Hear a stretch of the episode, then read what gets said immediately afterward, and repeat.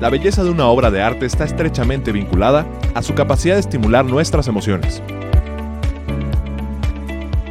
Es el vehículo que nos permite expresar lo que no se puede poner en palabras. La belleza está en el ojo del espectador. El arte apela a nuestras emociones y conecta con nosotros a un nivel profundo. 89.9 FM, XHITC, Radio Tecnológico de Celaya, presenta Inquietas por el arte. Inquietas por el arte. Un podcast donde te damos a conocer diferentes puntos de vista relacionados con artistas internacionales y sus obras de arte en su contexto cultural y social. Además conocerás la historia de las más importantes manifestaciones artísticas de cada momento.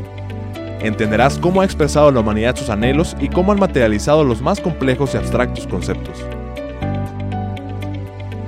conducido por Claudia Rodríguez, Mónica Zagaón y Jessica Báez. Esto es Inquietas por el arte, inquietas por el arte, inquietas por el arte.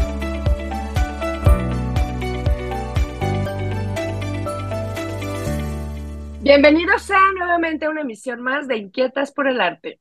Yo soy Claudia Rodríguez, historiadora de arte, y los saludo con el gusto de siempre, acompañada de mis amigas y colegas, también historiadoras de arte, Mónica Zagaón y Jessica Barnes. ¿Cómo están, chicas? Bien, muy bien, Claudia. ¿Ustedes? Bien, también aquí contentas, contentas otra vez. Quiero mencionar antes que nada nuestras redes sociales para que nos sigan y también puedan encontrar todas las imágenes de las obras que estaremos hablando hoy. Recuerden que es Inquietas por el Arte con X en lugar de por en Facebook, Instagram y también en Spotify. Pues el día de hoy tendremos un programa muy romántico. En lo personal me encanta la idea de hablar de este tema del amor y la amistad y San Valentín y todo esto, así que bueno, acompáñenos a dar un recorrido por este tradicional festejo. Hola a todos, hola inquietas e inquietos por el arte. Bueno, saludos nuevamente a, a mis compañeras Moni y Clau. Y pues este tema, la verdad, a mí me encanta. me encanta porque eh, vamos a entretejer en él dos, dos temas, el amor y el arte, que bueno, a, nosotros nos apasiona muchísimo el arte, entonces pues queríamos hacerles este programa eh, ahora con motivo pues de estas fechas que se avecinan, ¿verdad? Bueno, pues quiero platicarles un poco sobre el festejo de San Valentín, de dónde surgió y por qué lo festejamos cada año. Pues Déjenme platicarles que San Valentín fue un sacerdote y mártir del siglo III, después de Cristo aproximadamente, quien vivía en Roma durante el gobierno del emperador Claudio y que según algunas leyendas, el soberano prohibió que se efectuaran los matrimonios a los soldados porque creía que sin lazos familiares eran más efectivos sus militares. Pero Valentín, que creía pues, más en el amor, seguía oficiando misas. Así que, pues, a escondidas o no, él pues, los casaba. Otro mito es el que el sacerdote repartía corazones de pergamino a los soldados, pues para que recordaran a sus familiares durante sus encomiendas, o que también repartía flores por las calles, pues a todas las personas, a todos los transeúntes, ¿no? La Iglesia Católica en esa época comenzaba a crear festividades para suprimir los ritos paganos que se festejaban en esas fechas. Por eso se instituyó el 14 de febrero al Santo Valentín y a otros santos en otras fechas conmemorativas durante todo el año. Continuando con las historias en torno al Día del Amor, todos hemos oído hablar sobre Cupido, lo relacionamos con el amor, ese pequeño angelito regordete que vuela por los aires haciendo de las suyas y enamorando a todas las personas con su flecha y su arco. Pero, ¿ustedes saben en realidad de dónde proviene este tan querido protagonista del amor? Pues aquí se los vamos a contar. Bueno, pues les platico que en la mitología grecorromana existen distintos y variados dioses, como muchos de ustedes ya lo saben, pero hoy nos vamos a concentrar solo en Cupido y en los otros personajes que giran alrededor de su historia. ¿A poco no han visto cupidos o, o querubines eh, en muchas de las obras de arte, ¿no? Por ejemplo, en el Renacimiento, en el Romanticismo. Bueno, pues en eh, el arte, los artistas les gustaba mucho incluir a estos pequeños o también como jóvenes eh, recreados como jóvenes, a los cupidos. Grecia tenía sus propios dioses y cuando se fundó Roma, éste los adoptó, pero con otros nombres. Así que Eros es el dios del amor para la cultura griega y Cupido para la romana, o sea, es el mismo. Eros y Cupido es el mismo. Porque luego a veces, pues, nos, nos equivocamos, ¿no? Pero bueno, Cupido nació de la unión entre Ares o Marte. Volvemos a lo mismo. Ares es el mismo que Marte, dios de la guerra, y Venus o Afrodita, diosa del amor y de la fertilidad, quien en realidad estaba casado con Vulcano. Esa alianza hacía el equilibrio en Cupido, ya que era un enamoradizo, dios del, del deseo sexual, travieso y provocador de conflictos. Sentía todo el poder con sus dos juegos de flechas, las de punta de oro, armas infalibles para sus conquistas, y las de punta de plomo para matar el amor a quien éstas hirieran. Bueno, pues ahora yo les voy a contar un poquito sobre alguna de las travesuras de Cupido. Vamos a platicar del conflicto que tenía entre, bueno, que existía entre Apolo y Cupido. Apolo era el dios del sol y arquero sabio, y en una ocasión se burló de Cupido por decir que era muy travieso e inmaduro para cargar con armas tan poderosas como eran las flechas, por lo que Cupido se molestó y se molestó mucho, tanto que lo flechó sin que Apolo se diese cuenta con la flecha del amor, y por otro lado, a Dafne, que era una bella y casta ninfa, con la flecha del desamor. Apolo, al ver a Dafne, quedó enamorado, pero ella lo rechazó y le imploró a su padre, Peneo, que era el río, que la convirtiera en laurel para escapar de los avances de Apolo.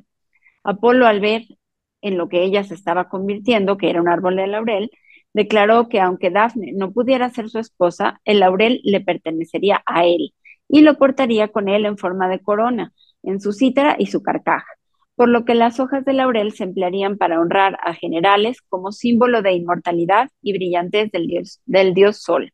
Por ello, esta se volvió la tradición de coronar con hojas de laurel a los vencedores. Bueno, y pues también existe un conflicto entre Venus y Psique. Cuenta la mitología que la princesa humana Psique, Alma, era tan poderosa que la gente la amaba y dejó de adorar a Venus, la diosa del amor.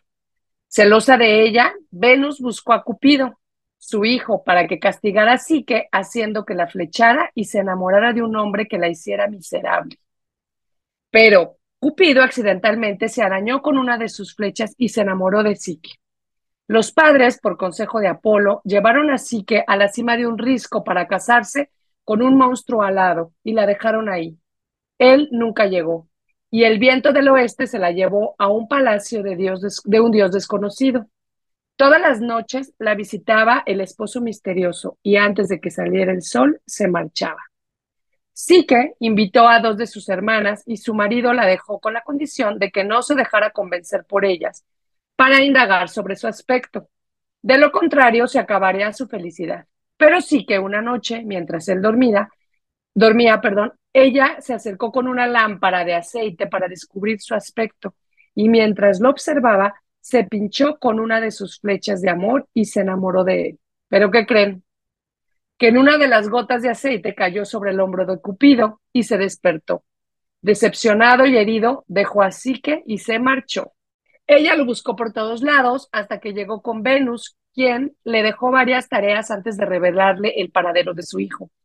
Una de ellas, la última, consistía en bajar al monte Hades y volver con la belleza de Prosperina en una caja que estaba cerrada con un sello. Así que le movió la curiosidad y abrió la caja. Un sueño profundo le invadió y murió. Pero Cupido voló hasta ella y con un beso la despertó de su sueño mortal. Cupido imploró a Júpiter que le hiciera inmortal y este, al ver el amor tan grande que se tenía la pareja, les regaló así que la inmortalidad, y pues Venus, su suegra, terminó aceptándola. La hija que tuvieron fruto de ese amor se llamaba Voluptas, diosa del placer. Es una historia de comunión entre el amor y el alma. De hecho, los psicólogos llaman el alma de psique, que es un conjunto de capacidades humanas los besos son también la fuente de inspiración de muchísimas obras de arte, tanto escultóricas como pictóricas, fotográficas o cinematográficas, porque los besos, además de inspirar arte, son un arte en sí mismo. Y además son deliciosos, tampoco no, chicas? Ah, eso sí. pues sí, sí, no, imagínate. un beso puede darse, puede robarse, saborearse y hasta soñarse. Pero además se plasma como una creación que sobrevive al paso del tiempo. Y no sé si creer que el amor es eterno. Y pues yo creo que eso es lo que muchos, muchas obras de arte nos transmiten, ¿no? A lo largo de la historia del arte, pues ya lo dije, pintores, escultores, poetas han hablado de, arte, han hecho arte con este tema, tomándolo como símbolo de la vida, como un amor renovado, amor eterno, un acto erótico, como intimidad. Y el beso, pues nos cuenta historias de amor, pero también historias de protesta, de separación o incluso de desamor. Y quiero pues terminar dando un recorrido ahí breve de, con algunas obras más que encontramos por ahí de, de besos, para que tengan, si tienen oportunidad de, de verlas, sería muy interesante que, que pues la verdad hay un vasto, vasto catálogo de besos en la historia del arte, así que bueno, les voy a platicar de Pigmalión y Galatea, de Jean-Léon Giraud, que es una pintura de 1890 y se entiende la escultura como una forma femenina que el poder de la diosa del amor Venus cobra vida, en la obra se representa el momento del abrazo y el primer beso pues entre el escultor y su maestro y muestra el poder del amor y del deseo. Otra de estas obras es The Kiss de, de Constantin Brancusi, de un individuo que involucran al estado consciente y al inconsciente. Es el orden mental establecido entre el intelecto, la, emoción y la voluntad. ¿Y a poco no esta leyenda les recuerda muchas historias de, de las películas de amor que despiertan con el beso? Sí, pues hasta la, la, película de Disney de la Bella Durmiente, ¿no? Por ejemplo. Exacto. Sí, la leyenda del beso, bueno, como veremos a lo largo de este programa, se repite. O Blancanieves, ¿no? Que también despierta con un beso. Blancanieves, la reviven del, de la muerte, porque esa sí estaba muerta, igual que Apsic, así es. Oigan, y también, por cierto, hablando un poco de, de, me voy a regresar, un poco de las hojas de laurel que ahorita Moni nos comentaba, incluso los italianos cuando se gradúan de la universidad actualmente, o sea, no estamos hablando de hace, este, no sé, siglos, no, es actualmente se gradúan de la universidad e, e usan eh, las coronas de laurel como símbolo de graduados. Sí, y de hecho graduarte en italiano se dice laurearse un laureato es, un es un graduado y viene de que les ponen la corona de laurel. Ajá, o también que está estudiando la carrera es una laurea. Ajá. ¿Verdad? Sí, la carrera es la laurea, y, El, y, el, que se recibe es el laureato. Muy bien, Jessy, pues síguenos platicando sobre la simbología de, de Uy, Venus. a mí me encanta todo lo que sean símbolos. me fascina. Sí, a mí también. Sí, entonces, bueno, es, es característica de, de las historiadoras del arte, ¿verdad? Moni Clau, nos encantan los símbolos, todo lo que Y son súper interesantes poder entenderlos, ¿no? Sí, entonces, pues bueno, les voy a platicar que Venus es representada en la historia del arte, en el arte, como eh, mujeres desnudas, eh, lánguidas, eh, espejo con un espejo en la mano, flores, aves, rosas rojas y palomas blancas. Marte, el dios Marte, es representado con una armadura que al estar en compañía de Venus se despoja de ella poco a poco. También lo podemos ver en las obras como si fuera un lobo por la fundación de Roma a través del mito de la loba que amamantó a Rómulo y Remo. Y por último, como un pájaro carpintero. ¿Por qué un pájaro carpintero? Pues por su supuesta agresividad y destrucción constante. Encontramos a Cupido eh, en las pinturas o, bueno, obras de arte, que también se le puede representar como un querubín o un joven dios del amor que porta arco y flechas, en ocasiones vendado. ¿Por qué vendado? Bueno, pues porque el amor es ciego. O también lo encontramos con una antorcha como eh, símbolo de la pasión ardiente. Pues ahora voy a continuar a comentarles un poco sobre algunas obras de arte que a mí me gustan mucho y quiero meter un comentario muy personal. A mí, en lo particular, el Día del Amor y la Amistad me parece macro cursi, se me hace muy cursi. Entonces, aunque sí amo las obras de arte relacionadas con el amor y con Cupido y Venus y todas estas historias de las que les voy a platicar. En particular, el Día del Amor y la Amistad no es mi fecha favorita, pero bueno, algún día tiene que haber para celebrar. También parte de mi molestia quizás se deba a que se han vuelto festividades muy comerciales, ¿no? De que a de mucho mercadotecnia, ¿no? Ajá, chocolates a la novia, este, hacer corazoncitos y repartirlos en el salón de clases y se me hace un poquito demasiado chicloso, ¿no? Pero bueno, ese es mi punto de vista. Y a bueno, por ejemplo, a exacto. y yo que soy y yo que soy tan cursi empecé el programa diciendo que me encanta. Yo Personalidad. pero la verdad es que sabes qué, mercadotecnia o no, me gusta a veces tener ese ese pretexto para decirle a los amigos que los quieres, ¿no? O, claro. o sea, a veces la verdad no lo haces tan continuamente o no lo, entiendo el trasfondo pero se vuelve muy cursi para mí yo soy más secona entonces me cuesta pues, trabajo pero bueno la diversidad la diversidad aquí somos diversas. A mí también me encanta la cursilería nos parecemos en un chorro de cosas pero en otras no tanto. Bueno tenía que haber algo no claro, pero bueno yo les voy a platicar hoy sobre el equilibrio. Ay, perdón, Moni, ya te interrumpí. No, no, no, es cierto. Y además, el equilibrio. Las diferencias también son buenas. Sí, claro.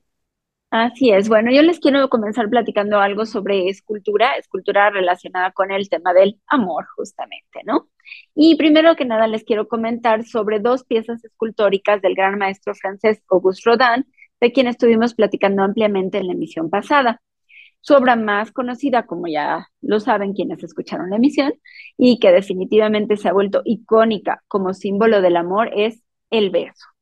Y la otra escultura que es también de Rodán y sobre la que quiero platicarles hoy es Cupido y Psique, mucho menos conocida como escultura, mucho menos importante, pero muy relacionada al tema de hoy y a mí también me parece una escultura muy bonita. Ambas esculturas son esculturas de bulto redondo y fueron realizadas esculpiéndolas sobre mármol blanco.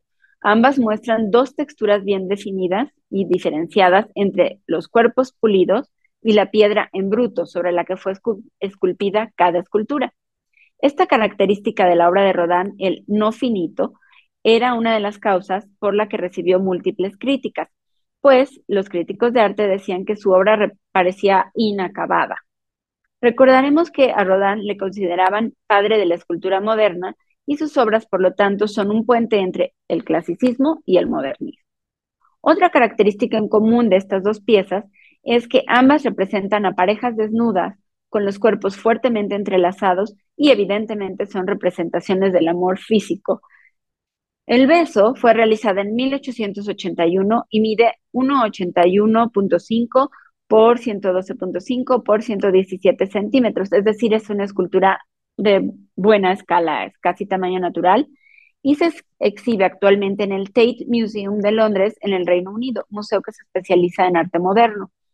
Les voy a contar una curiosidad sobre esta pieza, pues como ustedes recordarán, Rodin estuvo embarcado durante muchos años para realizar una obra por encargo, que estaba basada en la Divina Comedia de Dante, y dicha obra eran Las Puertas del Infierno. Bueno, pues en este contexto, él estaba haciendo bosquejos y modelos para representar por una parte, en una parte de dicha puerta, la escena entre Francesca de Rimini, mujer noble del siglo XIII, y Paolo Malatesta, su cuñado, con quien tenía una aventurilla, cosa que les costó la vida, pues el marido de Francesca los encontró dándose un beso y los asesinó. Pero bueno, esa es otra historia. Estábamos en la escena bonita del romance, ¿no? Mientras Rodin moldeaba estos cuerpos envueltos en el deseo, se dio cuenta que estas siluetas transmitían sensualidad y hasta incluso felicidad, y por ello decidió separarlas del conjunto de Las Puertas del Infierno y crear una obra independiente en un formato mucho más grande y darle un nombre propio, un título más abstracto, más acorde a su carácter y así nació El Beso. Muchas gracias, Moni. Bueno, pues en cuanto a Cupido y Psique, seré breve, pues la siguiente escultura que analizaremos tiene el mismo tema. Se trata de una escultura pequeña de 26 centímetros de altura y se encuentra en el Museo Estatal del Hermitage en San Petersburgo, Rusia y fue creada en 1905.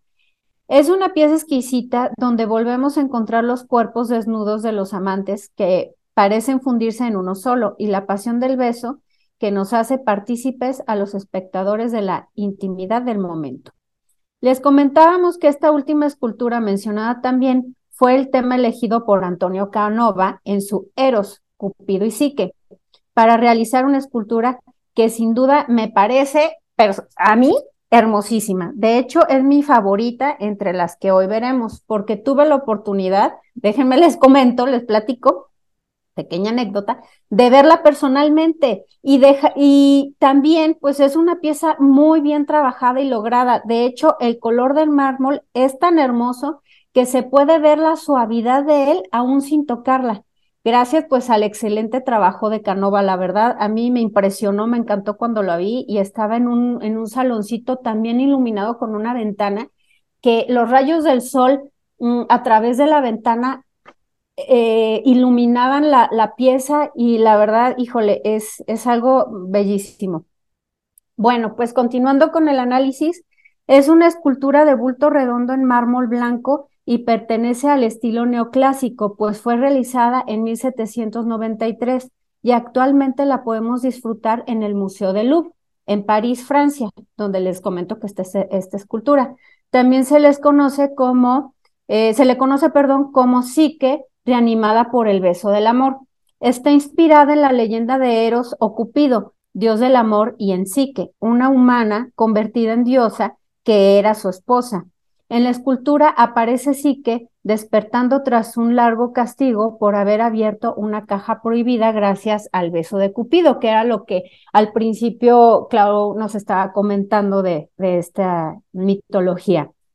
La escultura de mármol muestra las emociones humanistas eh, de la escena, resaltando las expresiones realistas y el posicionamiento íntimo de las figuras. Canova nos muestra en su obra sentimientos y emociones complejas a través de una majestuosa ejecución con excelentes detalles, apreciables eh, desde todos los ángulos, aunque fue creada para verse de frente. Cupido levanta así que en un dulce abrazo, su rostro cerca de ella se puede leer en la descripción de la obra en el Louvre y continúa. Sí que se deja caer ligeramente sosteniendo con delicadeza el rostro de su amado entre sus manos. A mí me encanta esta pieza y me parece muy elegante, la verdad. No sé qué, qué opinen ustedes, pero...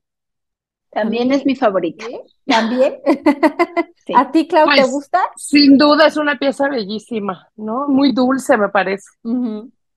Sí, y esta pieza pues la podemos encontrar en Inquietas por el Arte, ¿verdad, chicas? En Facebook e Instagram. Más sí, adelante para que vean ahí todo, todas las fotos de lo que estamos platicando. Bueno, pues como el amor tiene una dualidad, que sería el desamor, no correspondido, y también quisimos hablar de dos obras del gran maestro barroco, de Bernini, que se trata el, el rapto de Prosperina, de 1622, y de Apolo y Dafne, de 1625. Ambas son esculturas hermosísimas, realizadas en mármol blanco a gran escala. Pues la primera es de 225 centímetros de alto, imagínense. Y la segunda es de 243 centímetros, mucho más alto que un ser humano. Así que, bueno, que el promedio, ¿no? Entonces, han de ser unas piezas impresionantes, ¿no? Muy portentosas.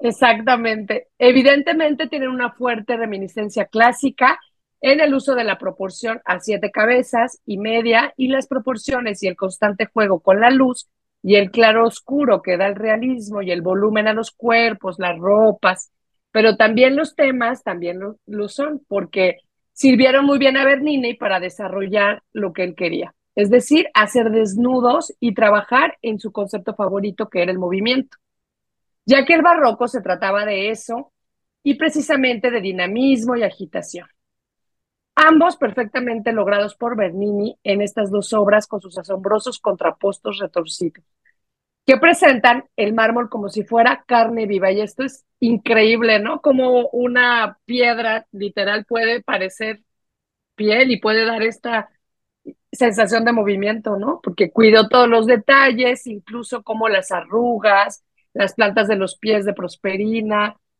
pero lo más hermoso de estas, eh, de estas obras es el equilibrio que logra y la tensión que transmite en estas luchas, en las que se congelan los personajes, como si le pusiéramos pausa. Ambas esculturas se encuentran en la Galería Burgués de Roma, Italia. Apolo y Dafne está inspirada en la mitología clásica, que ya platicamos que está este, esta, esta rivalidad de Cupido y Apolo, que, siempre estaban este, rivalizando por disparar las flechas, y esta, esta venganza que decide tomar Cupido, que flecha a Apolo con una flecha de oro para que se enamorara de la primera persona que viera pasar, y que fue Dafne. Pero también Cupido ha flechado a ella con la de plomo, que era la del desamor. Entonces, pues sentía este desprecio por él, ¿no? Él la, la persigue, ella corre angustiada y pide auxilio a su padre. El río y este, para salvarla de Apolo, la convierte en un árbol de laurel, que es lo que ya platicábamos, y toda esta mitología está representada en estas esculturas que Bernini, pues justo plasma la transformación de Dafne en árbol, ¿no? Mientras Apolo intenta alcanzarla para abrazarla.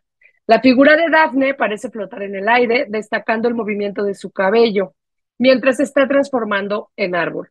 Apolo Dafne es considerada la mejor escultura de Bernini, y en el rapto de Prosperina de 1622 también se aprecia un amor no correspondido y una pasión desbordada de parte del raptor de Prosperina, Plutón, dios del infierno, o Hades, como ya lo habíamos platicado. En Roma le tienen un, un nombre a ciertos dioses y en Grecia otro, pero son los mismos. En la escultura aparece un tercer personaje, el cancerbero, que es un perro de tres cabezas, que es el guardián de las puertas de Hades. Y en la escultura, Plutón aparece con una pierna en el reino de los vivos y la otra en la del infierno, mientras Prosperina lucha suspendida entre ambos mundos, siendo abrazada por su secuestrador y mostrando las marcas de sus dedos sobre su piel que es una de las características más notables de esta obra, pues da la sensación de suavidad en la piel, como si los dedos estuvieran enterrando en la piel, ¿no? Y muestra al mismo tiempo, pues, la violencia y el deseo, pero también ternura, como si el mármol fuera un ser vivo, un, pues sí, que tuviera esta, esta manera de expresarse, ¿no? Tan, tan increíble que bueno, todo tiene que ver con la maestría de Bernini en podernos hacer sentir eso. Oye, seguramente, sí. perdón, ya te ando interrumpiendo, pero esa, esa mano que, que la estás describiendo ahorita, híjole, de verdad hay que ponerla en las redes, está increíble, porque como dices tú, realmente parece que los dedos se hunden en el mar. Se hunden, exacto, como si fuera, piel la suavidad del músculo de la, de la heroína, ¿no? Y la dureza de la mano que la tocó. Sí, es, es, es maravillosa esa, esa tocando carne, literal, ¿no? Así es. Increíble. Y eso lo podemos ver en muchas esculturas, ¿no? Que después se han visto estas, esta manera de tratar el mármol. Imagínense para lograr eso. No, no, no, o sea, la Una verdad. maestría y es un arte. Tienes que tener y esa es vocación. Que, como dice Moni, ¿no? Por, la, por una parte, con el mismo material expresa la dureza de la mano, la firmeza con la que la toca, y, con, y en, el, en el otro lado está la suavidad de la piel, ¿no? Que, sí. Híjole, y con el mismo material es increíble. Pues bueno, seguramente se preguntarán por qué consideramos esta escultura entre las, más, entre las mencionadas con motivo del Día del Amor. Y es que se trata de un rapto violento, pero larga historia que tiene un desenlace inesperado para nosotros, pues la protagonista termina casada y enamorada de su raptor. Así es la vida. ¿Qué tal? sí, la historia es la misma desde el principio de los tiempos, nada más. Es cíclica, va dando vueltas. Así es. Bueno, por último, en cuanto a estas esculturas, consideramos importante mencionar una pieza escultórica más contemporánea y que seguramente han visto muchísimo en películas y fotografías. Se trata de una de las obras urbanas pop más famosas del mundo que estuvo exhibida en Nueva York, en las calles de Nueva York, mucho tiempo, aunque sus réplicas ya actualmente se encuentran en muchas ciudades, y esta es la escultura urbana en acero Corten llamada Love, Love, Amor, o sea, L-O-V-E, realizada en 1970 por el artista gráfico estadounidense Robert Indiana, quien originalmente se llamaba Robert Clark, pero por su lugar de origen, que era Indiana, decidió llamarse Robert Indiana. El original de esta, de esta escultura está ahora en Indianapolis Museum of Art en Indianapolis, que es su ciudad natal. Es una obra que mide 370 por 370 por 180 metros. Es una obra grande y surge a partir de un encargo del MoMA, que es el Museo de Arte Moderno de Nueva York, como ustedes saben, y le pide a Robert Indiana crear una tarjeta de Navidad de 1964. Él se inspira en sus recuerdos de infancia, cuando acudía a la iglesia de la ciencia cristiana, donde la única decoración en toda la iglesia era una inscripción en la pared que decía, Dios es amor. Y por otro lado, también se inspira en otra escena de su infancia, que son los colores del cartel de la estación de gasolina, donde su papá trabajaba durante la Gran Depresión, pues sirviendo gasolina, ¿no? Y estos letreros eran rojo y verde, y los veía contra el cielo de Indiana, que es muy azul, tiene fama de ser muy azul. Y él decía que era el cielo azul de Hoosier. Hoosier es el gentilicio con el que se nombra la gente de Indiana. Es un poco como decir los regiomontanos, que no decimos los monterreyenos, ¿no? Sino decimos los regiomontanos. Ellos dicen que las personas que provienen de Indiana son los Hoosier. Bueno, la tarjeta postal presentaba simplemente la palabra love, es decir, amor, con las letras separadas en dos niveles y la letra O inclinada hacia la derecha. Las letras aparecían superpuestas a un fondo azul y verde y eran rojas. Y la postal tuvo tal éxito que posteriormente se le pidió a Robert Indiana crear una escultura y así es como surge la escultura monumental pop de la que hemos visto fotografías en películas, en videos, en las imágenes de quienes vamos de visita alguna vez a Nueva York. Y así fue tomando un sentido romántico, cuando realmente era un sentido muy personal con el que él creó esta, esta escultura. Así era un recuerdo de amor hacia su familia, de amor hacia la humanidad, por amor a Dios, por su religión, pero no era una escultura con un motivo romántico. Sin embargo, podemos encontrar en muchas escenas de películas o en las fotos que uno mismo toma, pues a la pareja dándose el beso o rodeando como abrazando las letras que dicen love, ¿no? Em, bueno, esta, ya, ya se hizo como, un icono, ¿no? Fue un icono, sí, un icono de Nueva York, pero ¿qué creen? En 2019 la retiraron para darle mantenimiento y nadie sabe dónde quedó. Ah. sabemos que el original está en Indiana, y que hay réplicas en muchas ciudades del mundo, pero la de Nueva York ya no está. Ah, ¿qué tal? Crees? Al menos hasta donde yo sé, no ha vuelto a aparecer. No, hombre. Entonces, pues esperemos que algún día la vuelvan de veras a reparar y a colocar en, en la Gran Manzana. donde estaba. O por lo menos que sepan dónde está, porque luego, ay, sí, la, la vamos a limpiar, le vamos a dar mantenimiento y de repente. Y desapareció. Se la llevaron, vino la pandemia, chacachá, chacachó y nadie la ha vuelto a ver. Nadie sabe, nadie sabe. Un acto de magia. Así pasa luego. Irónicamente, el origen de esta escultura, como les decía antes, no fue el amor romántico, sino el de un amor cristiano y el recuerdo infantil de un artista. Sin embargo, sigue siendo, se volvió uno de los monumentos más visitados y fotografiados para que muchas personas sí la recuerden dentro de su paseo amoroso. Entonces, pues es una historia bonita, ¿no? Sí, está muy linda muy distinta. distinta. sabemos cuál es la historia de esa escultura tan, tan famosa, ¿no? Porque bueno, hasta cuadros, es souvenirs y no sé qué tanto han hecho Fotografías, llaveritos, ¿sí? Sí. Es una muy linda. Ya se volvió un artículo de mercadotecnia. Así es, pero Como me la gustó la historia porque también tiene un trasfondo que también es amor. Y finalmente estamos hablando del amor. Entonces me pareció interesante platicar de ella. También como tantos souvenirs que, que, se están haciendo del, de, del beso de Klimt, ¿no? Que al ratito ah, Clau nos va a hacer vamos a platicar de, comentar. Ajá. Pues al ratito ya, ya ahorita prácticamente. bueno, pues me gustaría comentar de algunas otras obras de arte para que tengan oportunidad de verlas. Es muy interesante porque es muy vasto el catálogo de obras que existen en torno a este tema. Voy a hablarles primero de Pigmalión y Galatea, de Jean-Léon Giraud, que es una pintura de 1890. Es como una forma femenina perfecta que gracias al poder de la diosa del amor, Venus, cobra vida en la obra. Se representa el momento del abrazo y el primer beso entre un escultor y su obra maestra. Muestra el poder del amor y del deseo.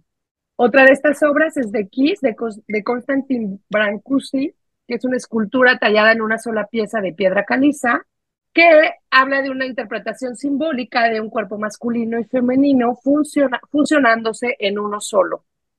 Y es uno de los ejemplos más famosos de escultura abstracta.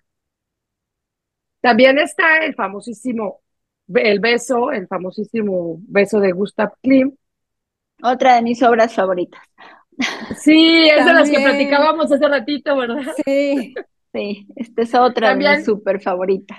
Yo creo que esa sí la tienen bien, bien, este, bien identificada, ¿no? Los radioescuchas. Ajá. Uno de los besos más icónicos de la historia del arte, ¿no? Es. Oh, yo la tengo, yo la tengo en el cuarto de una de mis hijas. Y de hecho, bueno, eh, le pusimos hasta pedacitos ahí de, hoja de oro y hoja de plata. Ay, qué bonito. Para que resalte, ay, se ve hermosa, la verdad. Se los recomiendo. Y aparte, pues igual como manualidad está perfecto porque te, te entretiene. Entonces, yo la tengo en un medallón que me encanta. Ay, qué bonito. Sí, yo tengo un rompecabezas de Klimt, pero es el de las tres edades de la mujer, pero sí, es ah, muy bonito también. Ese está muy, muy lindo también. ¿Se, pues Klimt es uno de mis favoritos, la verdad, ¿eh? ¿Se dan cuenta cómo todos estamos sumergidos en el arte? De todos modos, alguien de nosotros tenemos algo, algo, De, pues no nada más de Klimt, sino de algún artista, ¿no? Y luego, por ejemplo, la primera obra que nos comentaba Clau, que es de Pigmalión y Galatea, ay no, o sea, tienen que verla realmente. está bellísima, ¿verdad? Sí, está precioso, o sea, me encanta cómo eh, la escultura realmente cobra vida, ¿no? Para darle un beso a su escultor, o sea, está, ay no. Y, por allá, Cupido. Cupido, así A Cupidito haciendo travesuras con su flechita. Sí, está, está bellísima esa pintura. Sí, está muy linda. Vale la pena que nos busquen en redes sociales para que vean todas las imágenes de todo lo que hemos platicado hoy, porque suponemos y entendemos que no es lo mismo escuchar que ya tener la referencia visual, ¿no? Entonces, ojalá y puedan consultar y trataremos de subir, aunque sea una imagen, ¿no? De cada una de las, de las obras y de las pinturas de las que hemos hablado hoy. Sí, para que puedan verlas y, puedan dar también su opinión de estas cosas que estamos platicando ahorita, ¿no?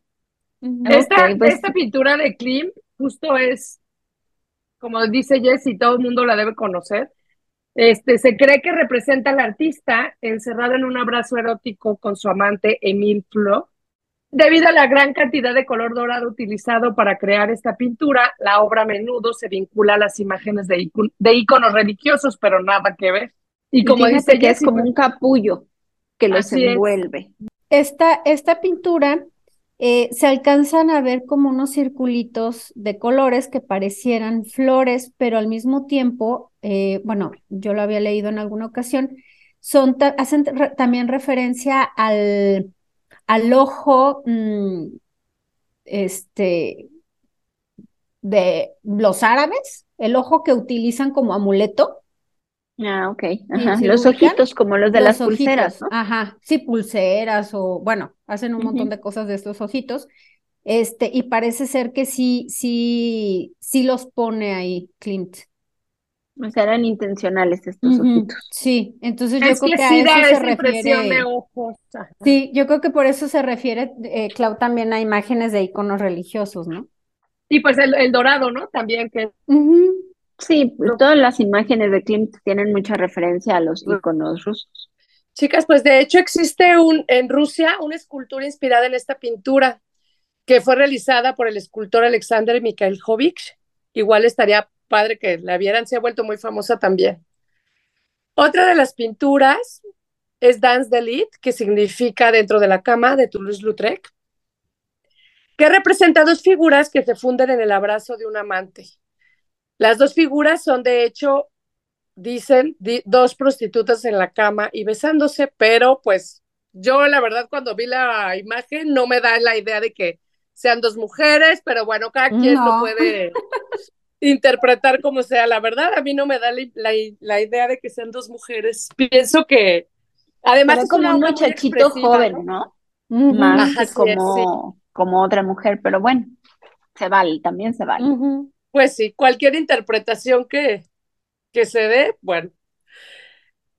De Kiss, de Pablo Picasso también, pintado en 1969, que bueno, en, ese, en esa obra parece que se están devorando.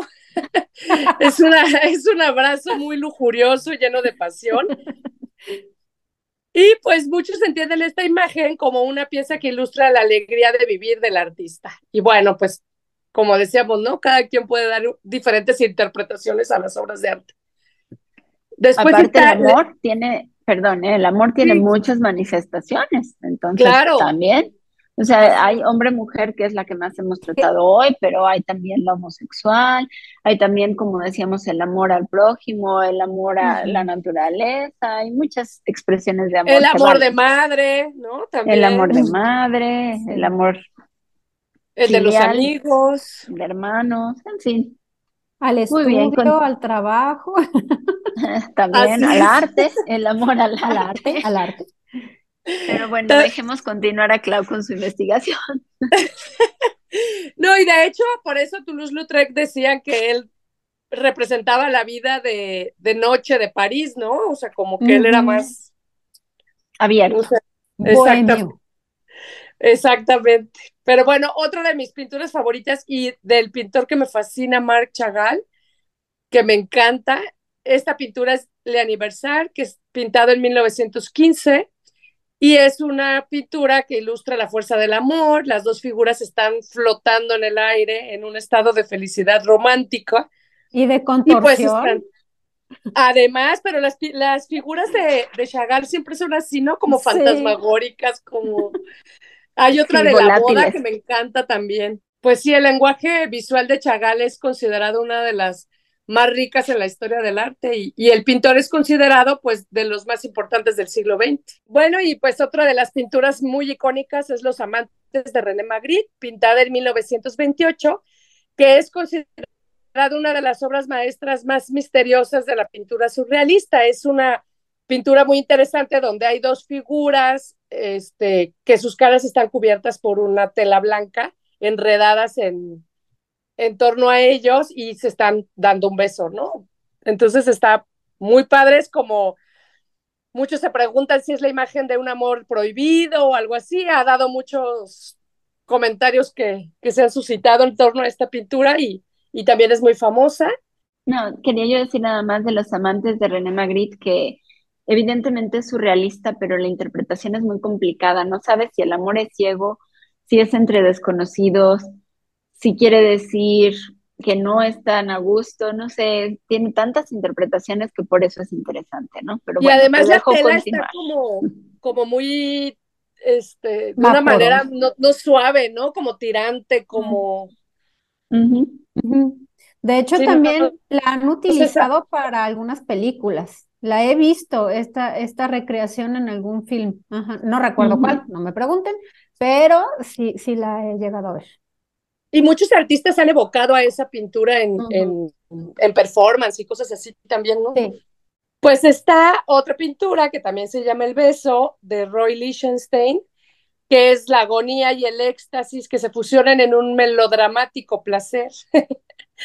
Está influenciado por artistas que experimentaron con obras de arte basadas en la vida cotidiana y se comenzaron a producir impresiones y pinturas que hacían referencia, referencia perdón, al mundo de los cómics y los anuncios.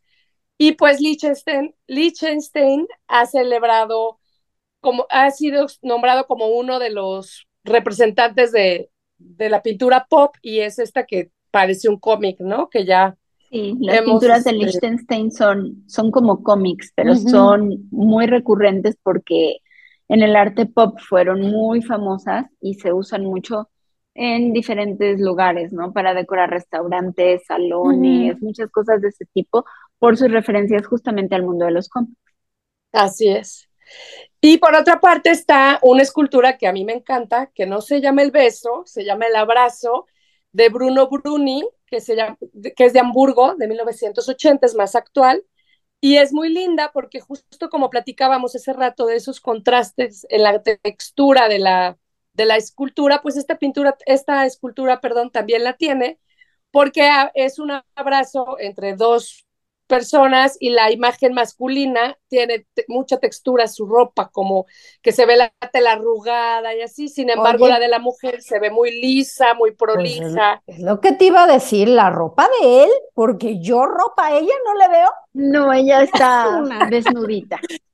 Exactamente, ¿no? Como que es ese contraste, ¿no? De esta, de ella muy prolija en la figura femenina, muy lisa, muy, muy pues sí, como sin imperfecciones.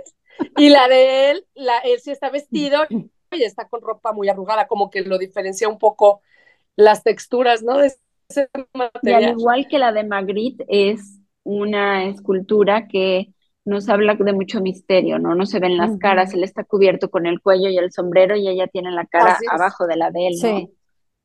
Sí, está también muy bonita. Por último, una que no podemos dejar de mencionar, que es esta fotografía icónica de, ¿no? Que fue una fotografía tomada así como de imprevisto y se ha vuelto un icono. De hecho, también hay una escultura, una escultura, perdón, de esa, de esa foto. Muy bien, chicas. Pues muy interesante este programa. Bueno, a mí me lo pareció. pues sí, porque nosotros lo hicimos, no sé, los radioescuchas. Espero que a ellos sí les haya gustado, ¿verdad? Bueno, pues los dejamos con estas piezas para que también se inspiren para celebrar eh, de la manera que más les guste con sus amores y disfruten de este pedacito de arte que les acabamos de regalar.